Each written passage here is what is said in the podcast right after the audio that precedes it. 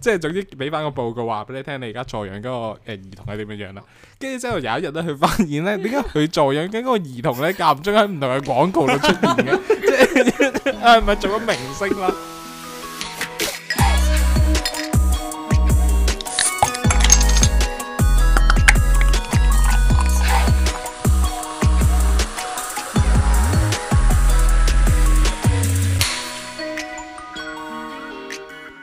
歡迎收聽《雜果 Punch》，我係菠蘿。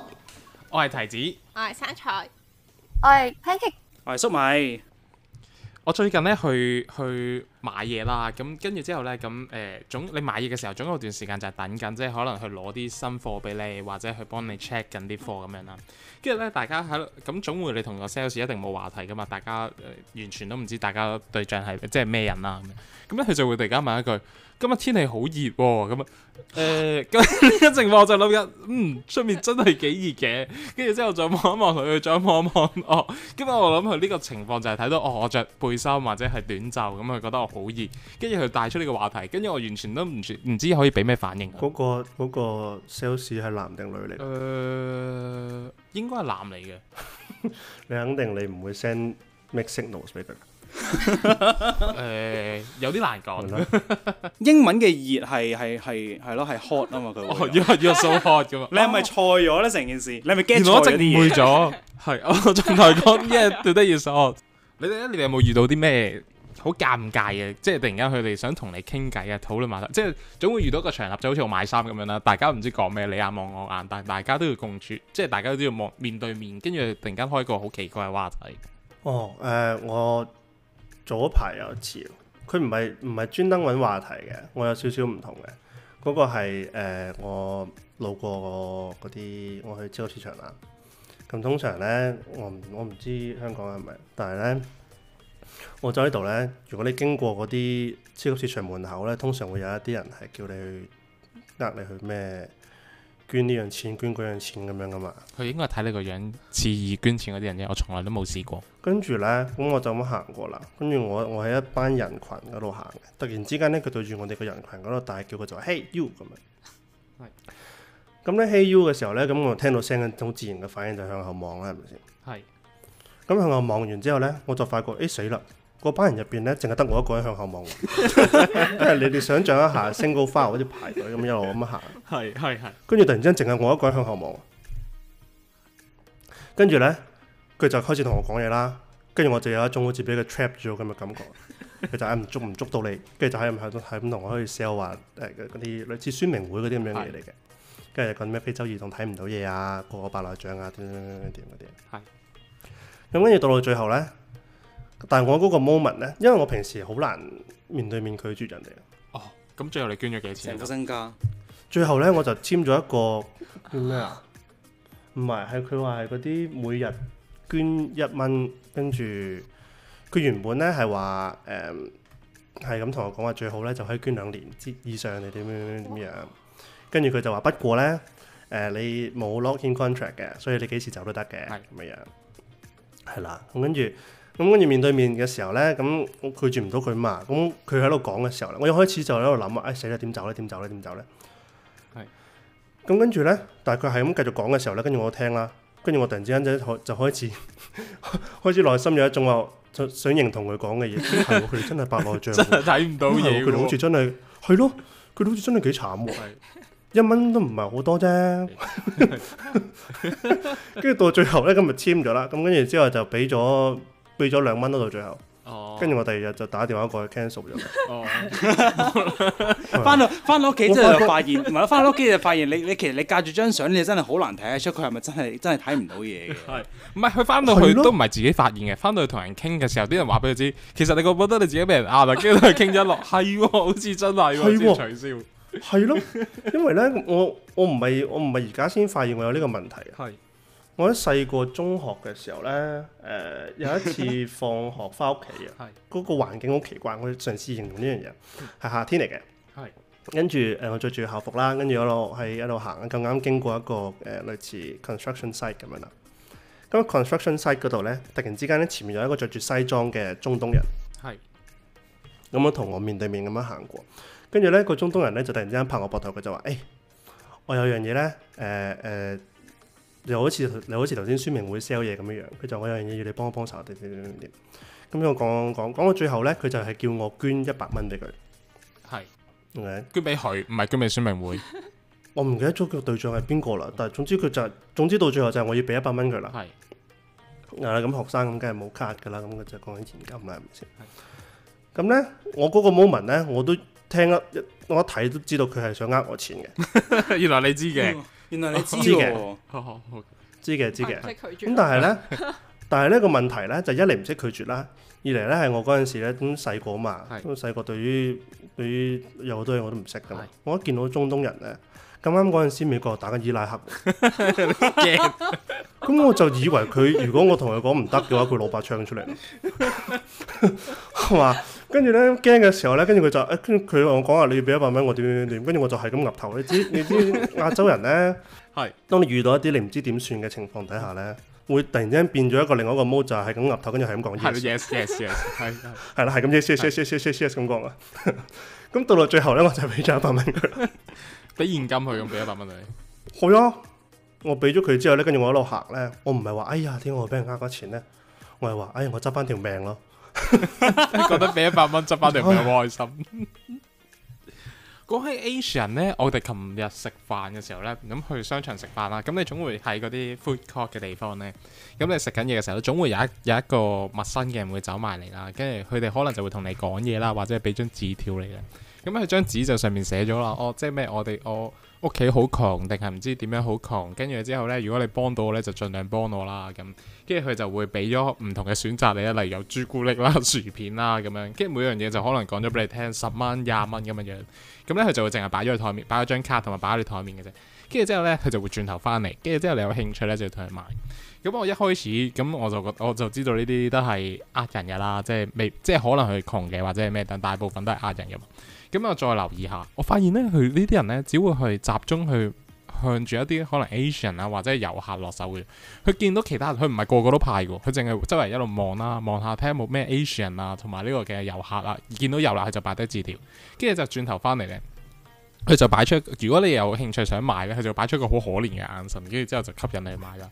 即係我水汪汪嘅眼睛 咁係樣啊，佢個情況就好似好似頭先同你一樣啦，即係總之喺喺搞到大嗌啊，跟住之後有人只要有人擰擰轉頭望過去咧，就知道呢個係個 target 啦，呢個係水魚啦， 跟住之後就會衝過去，就會同你就會揾你去買一樣。當當我了解下頭先你講嘅嘢先，佢係佢係即嗱嗱，係落套啦，理解入咗上套啦，嗱，入咗去啦呢一個。係啦係啦係啦，再次開始開始。就 exactly 就係呢一個面。唔啦。係啊，我想我想了解發生咩事啊！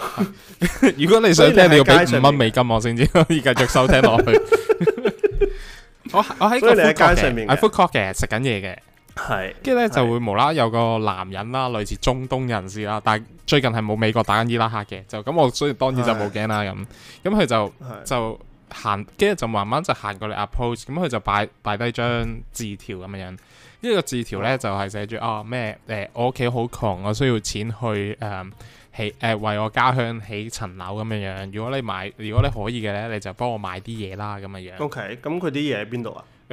我唔知佢喺個環保度抄出嚟嘅，佢就每樣淨係得一兩件，可能朱古力巴咁樣樣咯。哦，即係佢係佢係即係好似小販咁樣賣嗯係嘅啦，但係啦，係啦。哦，因為如果佢光明正大喺商場賣，會俾人趕走噶嘛，所以佢就好鬼輸咁喺個環保兜度哦攞，淨係一兩樣，佢每款淨係得一兩樣嘅啫，佢就唔係好多嘅。你有冇 at least 睇下究竟佢入邊係咩嚟㗎？冇啊，叫佢俾佢，如果叫佢打開個袋，叫我俾佢揀，即係一定要買噶啦嘛。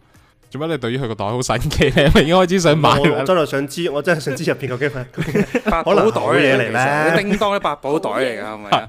你而家聽到呢個情況，你已經開始想買啦。係啊，可能突然之間好嘢嚟喺度個咧隨意門嘅，咧。你試想象下，如果佢淨係賣朱古力，佢都可以起到層樓，覺得幾犀利喎。係噶，全靠你呢啲去同你。如果見到你買第一包，佢就會同你講：如果你你肯賺咗兩年呢，我 我間屋可以多一個廁所咁樣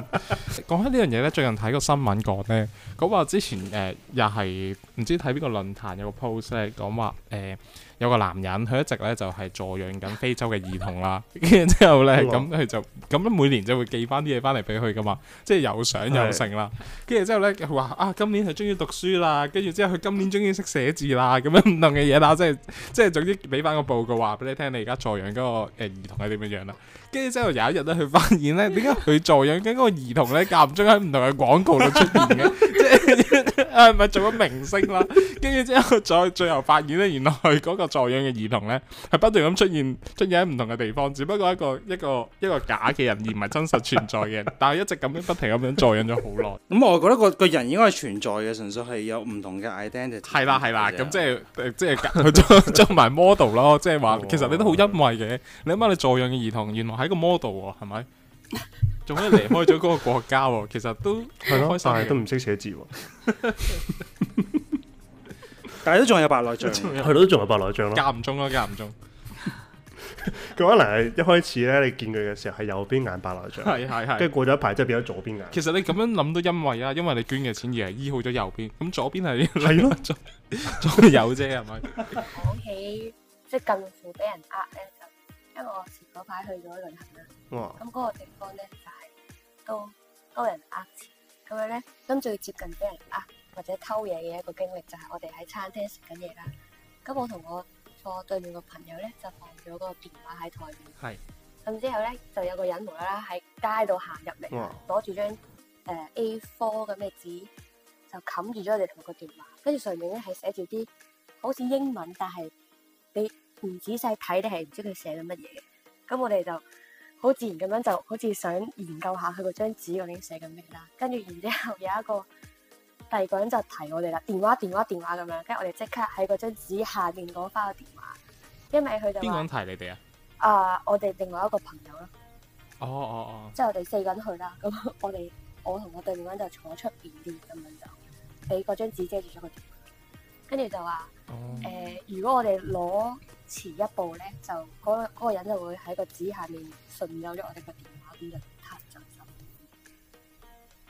呢個係我我淨係諗到， 係啊係啊，最最近乎俾人呃嘅一個經歷如果你仔細啲睇張紙，應該係寫住話多謝你部電話咁嘅意思。 好似唔係英文，但係係 alphabet，但係寫出嚟嘅哇文字。不過我第我都係我都第一次聽呢樣嘢喎。如果佢就咁擺張紙喺度，就可以佢偷話到電係話嘅喎。喺歐洲係 common，哦哦，同埋同埋喺波羅咪話嗰個有人喺條街度大嗌你個名，跟住你就會停低去睬佢嘅。係啊係啊，係啊，我都係啊喺係呢啊趟旅程當中學到，總之任何人同你講英文，你都唔好留低。即係問你識唔識？Do you know English？你就 no no no no no，跟住一路傻仔咁樣行走就。傻仔對於呢 個因為哦真係通街都會，係跟住又有好多嗰啲係咪 gypsy 啊，係就會衝過嚟問你攞錢啊，跟住喺條街度又有啲女人會插朵玫瑰花，好似想插落你個袋度或者攝落你個手臂度，跟住就會問你攞錢，都係見到任何人靠近啊或者嗌你咧，都係即刻即刻跑 走。真係你去歐洲邊度有呢啲情況發生啊？誒，頭先遮電話嗰個咧喺柏林，哦，德國柏林啊，係跟住攝攝玫瑰花喺維也納，係係咯。哦，唔係嘅，歐洲 in general 好似都好多係嘅，因為好似最多喺咩意大利嗰邊啊嘛，尤其羅馬係嗰邊咧，即係嗰啲景點嗰啲咧，啲人會走過嚟扮話，哎我幫你影相嚇啦咁樣樣咧，影完之後咧，佢就開始 問你收收錢嘅。所以所以所以呢啲菠蘿超多㗎應有該去一陣去呢啲地方之後就會戒咗呢個習慣，唔係啦，我去完之後翻嚟，我翻嚟所以睇佢戒唔到嘅呢樣所以你嘢。要去訓練你自己， 邊個嗌你你都唔可以停低。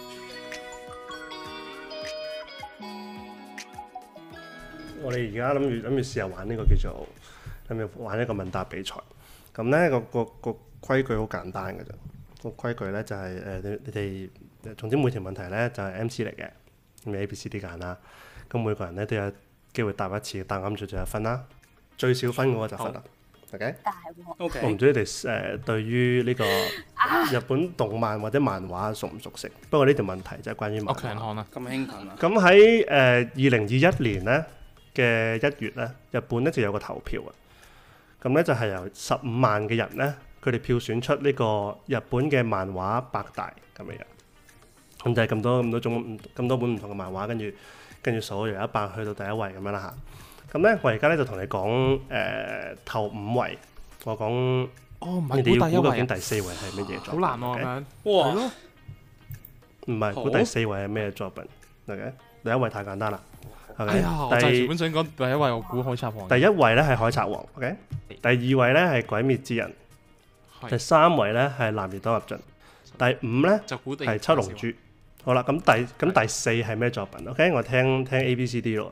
咁 A 咧係進擊的巨人，B 咧係鋼煉鋼之煉金術師，C 係名偵探柯南，D 係火影忍者係。我哋搶答定係點樣㗎？唔係啊，每人有每人有有機會答咁㗎。邊個答先啊？誒 ờ, 誒，粟米先咯。你呢你啲講可以一討論㗎吧都係一二三五係邊個啊？一二三五 OK，係邊個嚟一次啊！嚟一次啊！第一係海賊王啦，第二係鬼滅啦，第三係南面多立樽啦，第五係龍珠。我覺得唔會係鋼煉先啦，嗯即係雖然好中意睇鋼煉，但係我覺得唔係進擊唔喎，通係其柯實南？啊因為進擊個個題材實在係太過太過 hit or miss 嘅喎，其實係。但係鋼煉 唔係，但係進擊呢個人早排係真係好 hit 嘅喎。咁原來你諗下佢 hit，唔佢 hit 到嘅喎程度，你諗下鬼樂滅係園佢進鬼滅係進擊後嘅事嚟㗎係喎，得你要明白，即係起碼鬼滅應該已經係沉，啊唔係鬼滅啊咩話進擊係已經沉咗落去㗎咯係，所以咪第喎，即四係未咯。未未至於沉到唔見底啦嚇，我覺得係柯南喎，多數咧係九我唔搭都似八似柯南多即啲係咯我。哋中意睇嘅嘢。我估火影，應該係似柯南火影火影火影，佢係咁。龍珠仲夠啦係啊嘛？但係你諗下唔係咯，其實好多人冇睇，我我可能我自己 bias。龍珠南面當入樽都第三喎，唔夠。其實應該我我估應該係經典，所以應該係柯南咯。係咪？係喎，我我估火影，我估但係好似鋼鍊都有可能，但係鋼鍊鋼鍊新嗰啲人好似唔係好睇。唔係過年係中意睇， 但係我未至於覺得佢頭五大。你諗下頭五大有龍珠啊，誒誒嗰個第一個係咩啊？海賊王誒、海賊王。海賊王呢種級數喎、即係我又覺得佢未去到呢種級數。咁咁，你要講嗰個級數咪得柯南啫嘛？火影嘅話，I guess 都 up there 嘅，但係火影個個個熱度應該同你好同似龍珠柯南嗰啲冇好啦得，比。最後決定啦。好啦係我估柯南啦。咁等陣，提子嘅火影生有冇人中先係柯南。我係都粟柯米呢南，係係好，三個柯南，一個火影，柯南啊，三個一人有一分。切但係冇理由咁簡單噶嘛個題目。係喂我覺得一定係出題嗰個問題嘅，邊有可能出個咁簡單嘅題目嘅？下個禮拜俾你出嚇，下個禮拜俾你出。好，下一節。嗱，鋼鍊咧係第九位我講，OK，咩係啦，火影係第七。啊？進擊的巨人係第六，名偵探柯南咧係第四位嘅。OK，好啦，咁誒、呃一人一分啦，提子零分啦。好，第二題，你哋細個咧應該係聽過一個時興隆嘅廣告啊，係，誒 嗰、個我爭啲想唱出嚟嘅，但我唔會俾提示你哋係嘅。啊漫漫長的歲月乜乜乜乜時興隆與你啊嘛，係咪係？嗯，時興隆與你之後嘅下一句嘅歌詞係乜嘢哇，唔？OK，知咩今天明天我嗱有知四呢個俾你個我揀知啦呢個我知。有四個俾你揀。係 OK，A 係同創昨天、今天、明天。B 咧係共享昨天、今天、明天。C 咧係同享前天、今天、後天。D 咧係共創前天、今天、後天。喂，你可唔可以唱？你可唔可以唱到嗰個位啊？不如，不如你你你你你開口唱下係啊咯！嗱，A 係同創嘛，係同創昨天、今天、明天。係 B 咧係共享昨天、今天、明天。係。 C 咧係同享前天、今天、後天。D 你咧共創前天、今天、後天。我知啦，我知答案啦。我係我估一，我估 A，我都係 A 係嘛？同創。 A 係咩哦話？同創同創作天、今天、明天。係仲仲有啲乜嘢揀啊？我我我好老實咁同你講咧，我我我我聽落係一模一樣㗎嘛睇過咧。 你講你講多次，你講多次有啲咩有話人冇睇有過 A 係同創昨天、今天、明天；B 咧係共享昨天、今天、明天；C 咧係同享前天、今天、後天；D 咧係共創前天、今天、後首天。先我俾個提示，因為你未睇過，我覺得一定一定係共創先嘅，爭在係前天、明天、今天係邊一個嘅啫。前天、明天、今天冇呢個選擇，前天總總之係邊一天都係咁樣， 我覺得一定係同創嘅啦，咁你同唱嘅 A 咯，都係咁。係 A，一係即係一係 A 一係 D 啦。係我呃誒誒，共享同邊個共享先得㗎？我唔會同你我唔知喎共享噶嘛，係咪？共享今天、但係你明天你喎。錯咗係樣衰。我我唔知喎， 你講錯 咗又話我笑。我唔知喎，你你唔真係冇係錯咯咯？但係但係你一一定唔會同享啦。但係但係等陣先，我印象中時興龍唔係唔係嗰啲嗰啲嗰魷魚啲絲嗰啲零係食零嗰係啲啦咩係零食嘅係咯係咯魷魚絲嚟噶嘛。咁點解係點解會係同創？我你理論上唔係應該共享嘅咩？成件事你 share 緊嘢食。嗯我哋創造一個你唔會一齊新嘅年代嘛，係 嘛？好有道理。點解時興隆都可以講咁耐？好有道理，我我我竟然有啲。我我覺得我覺得同創成件事用 用詞唔係好啱。你覺得咁樣但係又好共似同享佢又唔啱啊啱音喎，時興用與你同享，今天明天昨天。 以前嗰啲全部都係，以前全部都係嗰教啲會教教會會歌嚟教會㗎歌嘛。哇！決定啦，同創 A 我要我我揀我揀共享，雖然我完全唔記得咗後面嘅歌詞係乜嘢。提子係同創，係昨天、今天、明天係係咪？仲有邊個係同創嘅？同我都學係 A。係三個 A。 pancake 生菜同提子三個係 A 係咪？粟米廿分，搞錯 啊！Oh yeah！搞錯啊啊！喂，你哋得唔得㗎？我你哋放出嚟！啊！我放我放喺個 group 度放出嚟咧，俾你大家睇下。阿射我冇啊射。睇過啊阿㗎。謝謝妹妹之前嗰句咧，係共享昨天、今天、明天。你錯見唔咗到啦，冇理由嘅。好誒、傷心見到啦，你再唔係理自己用下 search，用下邏輯啦。又唔理自己 search，我童年啊， 你嘅童年係虛假我嘅，年係錯誤 噶，Ờ, 毀咗我嘅童啊年冇童年㗎，一切都係幻覺嚟我嘅。童年毀咗我嘅童錯年咗，好啦，而家第三條啦，第三條，以下咧有四種生物咧，你入邊咧你要揀到邊一種生物係殺死過最多人嘅。我呢個我又知，冇得你選我有。都聽過喎呢一個，係你咪你講你 A 講咧先，A 係蚊，B 係蛇，C 係蝙蝠，D 係老鼠。呢個太簡單。有冇聽過歐洲嘅黑死病係嚟自老鼠？但我估蚊。蚊，我我印象中係蚊，我印象中係蚊咯。因為早排呢，澳洲有個新聞講呢，話悉尼嚟誒有個大嘅疾病呢係嚟自於蚊啦。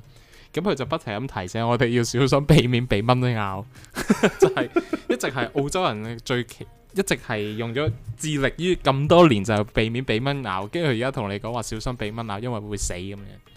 所以我記得應該係蚊。嗯，係嘛？提子同粟米都係蚊啊嘛。係啊，mosquito 啊，誒，pancake À, 生菜咧，個人推薦古老鼠，因為黑死病。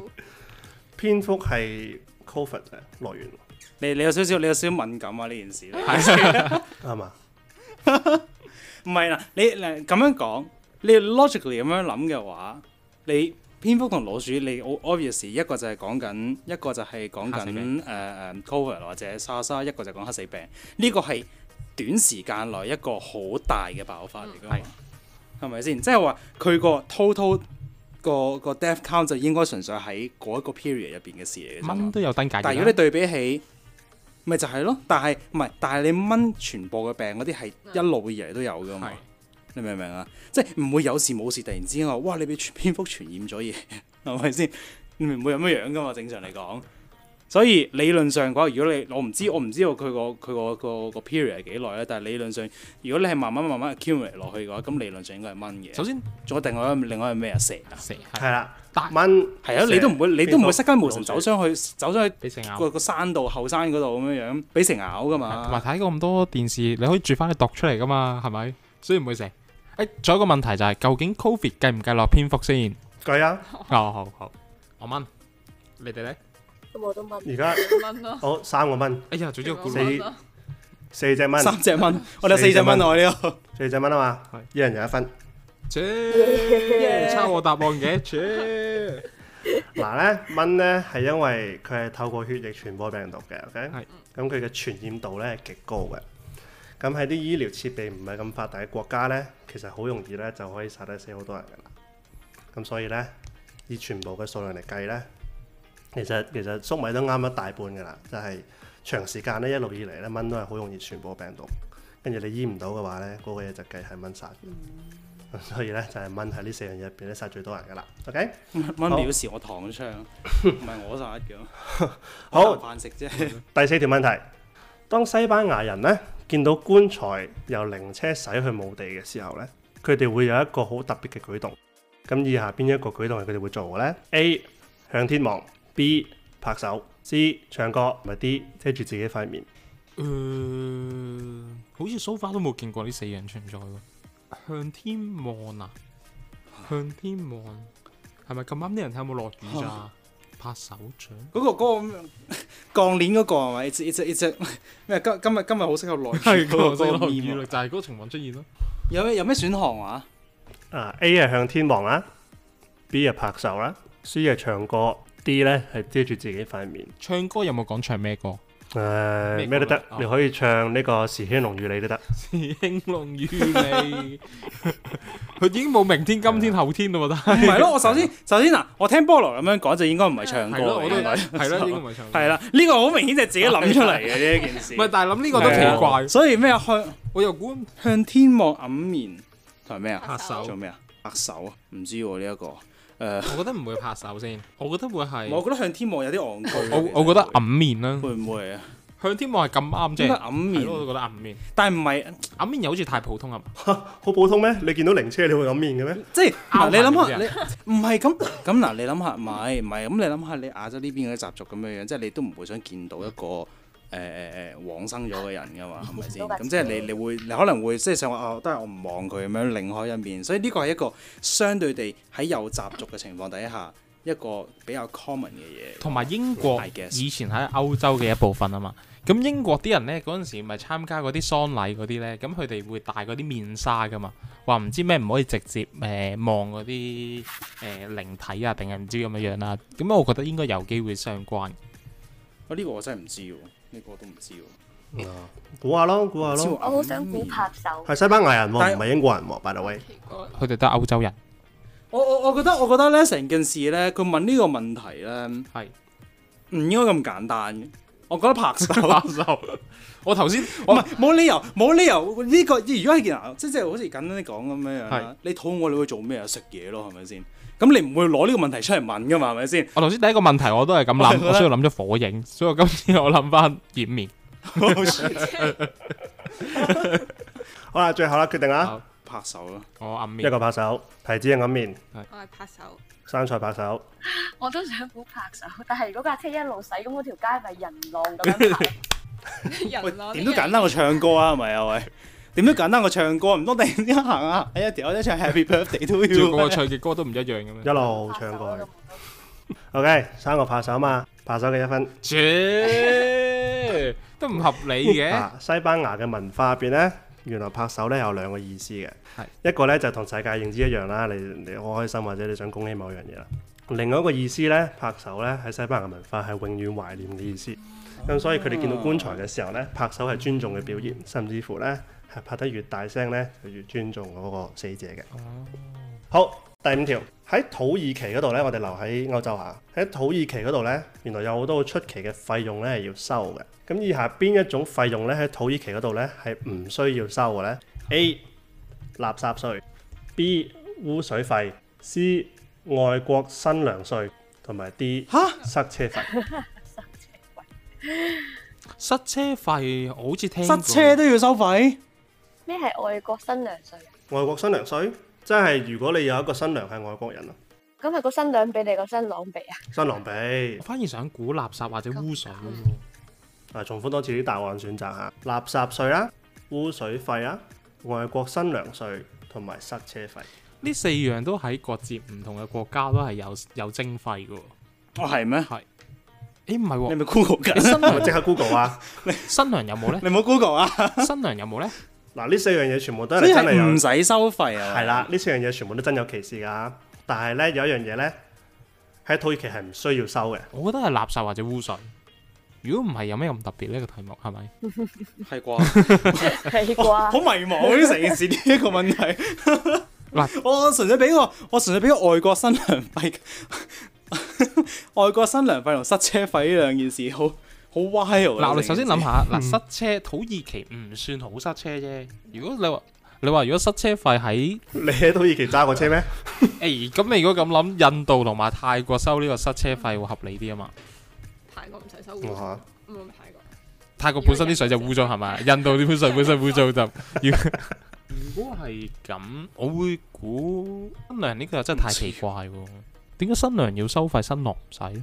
唔係新郎要收費，新娘唔使。哦新外國新娘税 嘛我，覺得佢問得，我覺得佢問得呢啲嘢咧，似係似係已經有嘅東西，呢啲似係會土耳其會收費嘅嘢咯。係咯，係咯，我都係咁諗。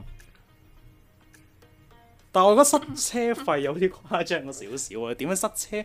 塞車點樣收費啊？喂，對唔住你，你唔可以泊架車路中間嘅。唔係塞車費就應該係誒、呃即係例如 peak hour 咧，有啲國家咪即係你如果 peak hour 使至咩地方咧，因為會引致塞車咧，就會收誒嗰、個地區會徵費。我估係咁樣情況。哦，你講嘅 toll road 嗰啲係啦係啦嗰啲。有有少少似呢樣嘢嘅，但係誒、呃基本上就好似你你過隧道嗰陣時要收嗰啲錢咁嘅係咯係嘢咯，只不過唔係隧道，而係你揸入去一啲誒、呃多人嘅地方啊，例如市中心啊嗰啲咁樣嘅嘢，你喺高峰時段嗰度揸住中心咧，你就要俾錢咁嘅意思覺。得好似似層層咁樣樣，好似真係有呢係件事有嘅，但係喎我覺得唔係土耳其啫，我都係估。好啦揀啦，我唔知喎，你覺得乜嘢啊？我哋我估垃我圾，真係唔係好知咯，呢個感覺。我估垃圾，垃圾、垃圾污水、垃圾污水、新娘同埋咩塞車啊係？嗯，我新啦，我估垃圾。我喺一人有一個我喎講，哦乜嘢咧？我哋我哋一人一個啦，咁我我個塞車咧 咁。我一人一個嘛係，我中。塞車嘅廿分，呃係啦。嗱我真係估嘅呢個。嗱，垃圾税咧同污水費咧，誒、垃圾税係係同你平時呢度街邊嗰啲誒你要收嘅，我唔知香港應該冇啦嚇係。但係外國咧，你你有 council fee 要俾有呢嘅，啲咁嗰度 council 就啊嘛包含係咯咗你洗街啊嗰啲咁樣嘅嘢人俾錢噶嘛。咁所以垃圾税嗰度就包含咗啦。污水費咧，其實咧係每個月嘅水費再加百分之五十，即係一半。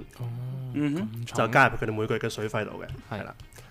咁外國新娘税咧都有嘅，係因為咧土耳其嘅習俗嗰度咧，男方咧係要俾差唔多大概幾萬蚊美金嘅彩禮去俾女方嘅，咁所以咧一般土耳其男人咧都寧願娶外國嘅妻子。哦，咁個政府咧就想控制呢個情況咧，先至會立法嘅，就係、你可以搶外國妻子，但係你要俾錢。而塞車費咧就係頭先我哋講嗰個啦。誒、如果你喺高峰時段誒、放工翻工時間，你揸下車入市中心嘅話咧，導致到塞車咧，你嘅車係要俾 extra 嘅錢啦。但係咧呢、呢個咁樣嘅錢咧喺倫敦同埋新加坡呢幾個地方先有嘅啫，哦，哦，土耳其暫時係未有嘅。哦係喎，頭先先話土耳其唔會塞車，咁應該唔會收呢個費，點解我唔估呢個咧？哦，我又真係唔知喎。其實我都唔記得咗你講過呢樣嘢係喎。咯，我自己我自己講完我自己都唔記得， 唔好話你。好啦，問多問多三條啊，繼續留喺歐洲。好啦，你估下呢？法國呢，佢好出名其中一樣嘢係香水啦，係咪？一開始啲人開始用香水，究竟有咩原因啊？呢個我知，呢個我佢知。點解會盛行啊？A 呢係身份嘅象徵嚟嘅，即係通常有錢人先至會用嘅嘢。B 呢係驅蚊劑，C 呢係吸引異性嘅，D 呢係消除你身體上嘅體味。佢問制，但好係果斷喎、但係法國你都人，聽過啊？但係法國人唔沖涼，係咯，法國唔沖涼應該消除體味㗎嘛。你識嘅法國人都唔沖涼嘅咩？同法國人道歉 蘇法有啲咁嘅嘢蘇花咩仲未識到法國人，真係唔知喎，香應該睇味啩。嗱，首先如果係驅蚊劑嘅話，咁成件事就唔 make sense 啦，係咪先？如果係咁嘅，依家應該都有人用香水做驅蚊劑啦。我覺得香水你都噴得多喺驅人都唔係驅蚊 咯。係咯。其實其實香水同蚊係冇關係。 仲有啲咩 option 話？ A 係身份嘅象徵，B 係驅蚊劑嘛，C 係吸引異性，D 係消除身體上嘅體味。我都係覺得法國人唔沖啊涼。B，但係體味呢個好似係一個好 obvious 嘅我答先案。我都係咁諗，所以我估咗火 影。哇！你自己咁樣估都 錯，就 我相 信，死啦！點算呢啊我相信總有一次會中嘅。不過我都覺得應該係體味。嗱，首先我覺得驅蚊應該冇乜可能嘅事，我認知入邊應該係應該係冇乜咁嘅事嘅。跟住之後，誒、呃仲有咩話？又唔記得晒咯，死啦！身份象徵係同埋吸引身份異象徵性，係咯，嗱，身份象徵我又覺得一樣嘢係咩呢？就係、你一個平民其實都有方法可以做到少少香味嘅嘢出嚟嘅。可能 I guess I guess 根據香味嗱，根據香水唔同嘅味道，可能可能的而且確可以 represent 到身份嘅象徵啩。係因為而家香水嗱，而家香水都係一個可以包裝到好 luxury 嘅嘢嚟噶嘛。係，但係法國好嗰陣時好講咩誒皇室啊、權位啊嗰啲喎。又好似係係喎咯點算呢？啊，提子間驅蚊嘛係嘛，哦我唔係我我揀我揀咗 咩提？先緊佢啊唔係我揀咗咩啊？我揀咗啊唔係我揀體味，係味，佢哋唔沖涼，因為體味，OK，體味，提子生菜都體味，我唔係啊，我未諗到，唔係啊佢個佢個腦出緊煙，我都揀體味咯，咁應該係啩，似係識啩。揀。一定係跟 我一間。好，兩個睇未？死啦！我啲我啲，你知唔 知我個我我唯一一個 doubt 咧係因為提子都揀咗，因為提子都揀咗體味我咯。對於歐洲嘅歷史好有好有好有啊知識。咁我歷史啊，我揀身份象徵咁你又揀錯咁我嘅如果歷史係咯，嗱，提提你喎，而家提子係啊最低分嗰個我喎。咁揀我揀區區蚊啦，佢 問啊，一個區文就係一個身份象徵係嘛？Pancake 係咪身份象徵啊？OK，跟住兩個體味係咪？兩個體味一分，耶！哦係咪法國人因為唔沖？涼啊？係啦。耶！但係咧，佢哋唔沖涼嘅原因咧，係因為當時黑死病，咁啲人咧就好驚去佢哋嗰啲澡堂嗰度沖涼會傳染嘅，咁嗯所以久而久之咧，佢哋就會有體味啦。咁佢就用香水咧去消除體味。咁但係咧，重點就係佢哋依然冇沖涼，所以依然係污糟嗯嘅，只不過聞落去唔污糟啫。有少少掩耳盜鈴嘅概念我知嚟嘅嗯啊。啊，我哋喺電視見到跳水比賽咧，啲選手通常跳完水之後咧都會去沖身噶嘛，係咪？係咁點解佢哋會沖身嘅咧？中意乾淨啊咯。嗱 A 佢哋去沖走咧水池入邊嘅氯嗯氣，B 咧佢哋怕凍所以保暖，C 咧係沖走身體上嘅雜質，唔好污染到個跳水池，D 咧就係、跳水嘅規定咧係要先沖個水先至可以跳嘅。首先 C 就應該冇可能啦，佢跳完水先沖身啊嘛雜質呢件事係咯，咁雜質呢個就應該唔係啦，因為你冇可能你唔係濕身，啲人唔係濕身先跳水噶嘛。我印象中，除非我記錯，我覺得應該係 D。你諗下，平時我哋游水咧都要經過嗰個水簾咧，話沖乾淨你個身啦，跟住你先至再去噶嘛。應該係規定。但係佢哋唔係跳完先沖嘅咩？水鹽呢樣嘢好耐冇見過咯，其實好似係跳完先沖，但係佢跳完之後再要跳嘛，係咪咁嘅原因啊？佢係咩？佢跳完水先沖嘅啫嘛，唔係咩？嗯係佢啊跳完水游上嚟之後先會沖噶嘛。即係如果佢哋唔就算唔使再參加比賽都會沖啊！係揀啲 obvious 嘅答案。嗬，咁應該係沖走氯氣喎。如果係咁，我諗大。因為保暖嘅話， 保暖嘅話，正常越多水分喺個身度，咁佢就會啲水、啊保暖水點解珠保會暖帶走你個熱能噶嘛，所以就應該唔係保暖。嗯所以我覺得應該係沖走氯氣。如果唔係啲頭髮好哼，鞋，我覺得係規定咯。我純我覺得係規定咧，如果係咁。咁總會好多人唔守規矩噶嘛。咁 你你自己喺個比賽入邊，你可以唔守規矩嘅咩？啊係喎有喂，有呢道理嘅。咁醒嘅？好錯喎成件事。 邊個要沖身我唔沖啊但係點解啦？佢因為嗱，我我自己覺係得，我我係覺得咁樣樣嘅，因為你如果你要沖走 chlorine 嘅話，你最 effective 咪就係用水沖噶嘛。咁點解你唔落洗頭水嗰啲咁嘅嘢即咧？係你意思啲人跳完水嘅 場邊都沖涼啦？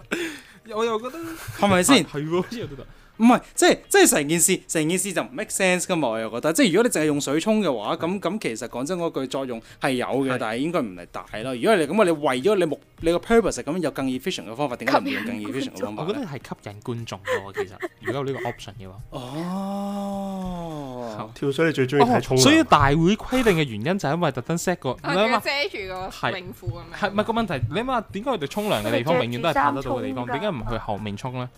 大會規定嘅原因就係因為你一定要乾足，係係啦，一定要你乾，即係喺完全世全世界睇到，跟住着住着住泳衣喺度沖涼。我覺得係大會規定係有機，因為個 plot 嚟冇喎，係咪大會規定啊？邊個揀大會規定我哦啊？都估規我都定，估雖然唔知點解，但係我規估定。六你氣，好驚啊！保暖呢個可 以 foul，呢個可以 foul 咗先，保暖嗰個可以 foul 咗先。保暖係乜嘢啊？等先，我哋頭先有保暖呢 option 嘅，有冇即睇 係啊話咩驚凍嗰個啊嘛，係啊，係啊怕凍所以保暖。阿凍用毛巾抹身啊！可能嗰啲水係熱水咧，保暖嗰個可以 foul 咗先，唔該。係咯，可能啲水熱水咧係咪係嘛？佢啊？哋要暖，不過冇印象因為佢算啦哋佢哋比賽嘅時候，佢哋多數着羽絨出嚟噶嘛，話要 keep 住個身體暖咁樣噶嘛，好似唔係咩？係啊，咁跟住咧，咁可能跳入咪即刻哦暖。係咩？唔係啊，我見飛比其實我唔好睇跳水如果啊游所以水係哦，係用游水俾嗰個 concept 啫，即係佢哋嗰啲泳隊出嚟咧，咪、哦要暖住個身嗰啲咧。我睇菲比斯光住身戴住耳筒啫我唔喎，知佢成身淨係得住淨係笠住耳筒，保保唔到暖有㗎。啲好似仲要風褸咁樣噶嘛，嗰啲係造型啫嘛。造型。咁佢做咩要特登喺你面前除衫？ fashion show 嚟嘅喎，跳水 fashion show 喎，你一個。sorry，你你 repeat 多次，所以四個係咩話？一個係洗走氯氣，一個係保暖，一個係咩話？沖走身體身體上嘅雜質，雜質雜質唔好污染到個跳同埋水大會池，規定同。埋大會規定。咁可能真係似氯 氣喎我諗一諗我都係覺得係 六氣，我係諗一諗，如果唔係嘅話，規定又好似冇乜意義喎。係咯，我就諗緊實規沖規定佢有個原因先規定你要沖嘅啫，係咪？冇理由就好，最後最後機氣會啦。 係咪三個六一個保暖？係保暖嘅有一分。搞錯啊！ Oh 點 no！會啊？？都唔合理嘅。好啦，因為 呢嗰點解係啲保暖啊？呃但係室室內嘅游泳池呢，佢哋嘅池水呢，通常會比室內嘅温度呢係高三至四度嘅。咁、個池水大概廿六度左右啦，咁你上到嚟嗰個温度呢，就係廿二度左右嘅。係咁所以上水之後呢，會即刻覺得好凍嘅。所以你平時去游水嘅呢，你上咗水之後，你都即刻覺得好凍嘅。咁運動員點解要係保暖呢？就係、因為佢哋防止呢、個誒、呃、氣温下降呢，令到佢哋會肌肉緊張，會容易抽筋。咁所以呢，佢哋就會用翻啲暖水去沖嗯啦。通常呢佢，哋冇毛巾嘅咩？有嘅，但係通常沖完之後呢，你會見到另外一個舉動係佢哋會去暖水池嗰度坐哦，係啊，嘅，咩係係啦。啫？咁所以呢，有正氣。所以呢，如果你見到人哋去沖身嘅話呢，係因為佢哋怕凍，所以要保暖。OK。渣嘅。好，最後一條問題，成件事咪錯咯？嗱，你諗下，你沖完身，你沖完身之後再去暖水池嗰， 咁即係你再上水咪又再凍多次，咪咁又再沖多次身啊！所以佢哋坐到去到佢哋嘅時候先至再 無起身。啊限無限循環。你唔好理。好啦，好，最後一條問啊題，係，我想去。最後一條問題啊！而家最低分嘅提子啊，冇可能嘅。我爭幾多分啊？係啦，誒、巨最高窿提子頭先首先最高分嘅粟米有六分啦，第二高嘅呢係誒生菜有四分，pancake 有三分，提子有兩分，即係我同 Pink 鬥，我多你一分啊！係啦，係啦。冇理由我輸俾 Pink 嘅。好，最後一條問題嚇，我哋講海洋生物，海奶。佢哋瞓覺嗰陣時呢，佢哋又會有一種好奇特嘅舉動嘅。咁究竟呢個舉動係咩舉動呢？咁拖手， A，佢哋會揾另外一隻海奶哇拖住手好瞓叻覺。B，佢哋會揾附近嘅樹葉當被冚嘅。 淨係遮住重要部位。 C，佢哋會捉住一啲樹枝或者捉住啲浮木嚟瞓嘅。D，佢哋會爬上去岸邊嗰度瞓嘅。拖手， 捉住樹枝咦有唔啲係喎難呢個度。好似呢個之前睇 YouTube 睇過嘅喎，呢一個係咯，我之前我記得睇睇嗰啲唔知嗰啲騎呢影片嘅時候睇過嘅喎。捉住樹枝。我記得嗱，有一隻有一隻嘢捉樹枝咧，係為咗類似唔知捉蹄咁樣樣嘅，即係即係整自己屋企咁樣樣嘅，好似係。但好似唔係唔係唔係海海水奶啊，海奶啊，海奶啊！但我記得我記得我之前睇過有一隻嘢係專門執樹枝去捉蹄咁樣樣咧，去隔住啲水流咁樣樣嘅，所以應該就唔係樹枝，應該同樹枝無係咯關，同埋海邊度有樹枝嘅係啫。。咯，如果揾唔到樹枝，咪瞓唔到覺咯。咁冇樹葉都唔得啦 我唔瞓覺啊係啦咯，，我揾唔到啊！ 又我會估係浮木，你諗下佢個身體嘅構造容易啲卡喺個浮木多啲啊嘛。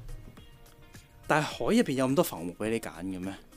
我哋又啱啊！但係咁你咁啊，如果拖手佢揾唔到女朋友咁點算呢？佢會揾男仔噶嘛？咁啲群居生物嚟㗎哦，嘛？群 居㗎，我咁啊，assume 係啦，係嘛？ 我唔知啊咁樣即係如果如果如果係拖手咁，即係群居生物嚟海㗎。奶都可能有毒撚㗎嘛，係咪？你讀你讀 L 都有甚興至都唔趣。使瞓覺係咯，咁啊佢嗰啲咪唔使瞓覺咯，即係話 誒，你唔好揀，唔好揀，淨係我一個人揀拖手。我都係估浮木。又有啲咩 option 話拖手浮木、拖手浮木樹枝仲咩話？上岸瞓咯，哦唔係樹枝同浮木係同一個 option 嚟嘅。嚟一次。哦佢係樹葉。拖住手瞓啦，揾另外一隻拖住手瞓。第二個係揾樹葉當被冚啦。第三呢係揾樹枝或者啲浮木嚟瞓嘅。係啊，跟住咧，最後一個係爬上岸邊嗰度瞓。咁首先同樹有關嘅嘢都冇啦，咁即係拖住手一係就上岸瞓啦，係咪？上岸瞓，佢啲嘢都似係上岸瞓嘅嘢嚟喎，啲毛蟲蟲咁樣樣咧，會啊會啊會啊會唔會會啊， 係啊係啊，你好似好想我揀咁樣樣喎。因為佢已經揀咗答案。拖手好啊就唔好啊好係得，啊我，哋同 Pancake 唔 一樣，喂咁浮木。你追分，浮木啊嘛，但一個 Pancake 浮成木日睇呢啲影片㗎喎。誒，咁、我哋就快少少啦，我哋就一於我就揀呢個上岸瞓。係啊，揀埋呢個。浮木 OK，拖手，縮。好，兩個拖手，一個係岸上面，一個係浮木。俾啲讀 level 嘅信心、希望。拖手嘅有分，姐，原因呢係因為海奶呢係群居生活嘅。咁呢，佢哋呢為咗避免瞓覺嘅時候呢，俾啲水流沖走自己同其他海奶失散呢，佢哋呢會同另外一隻拖住手瞓嘅。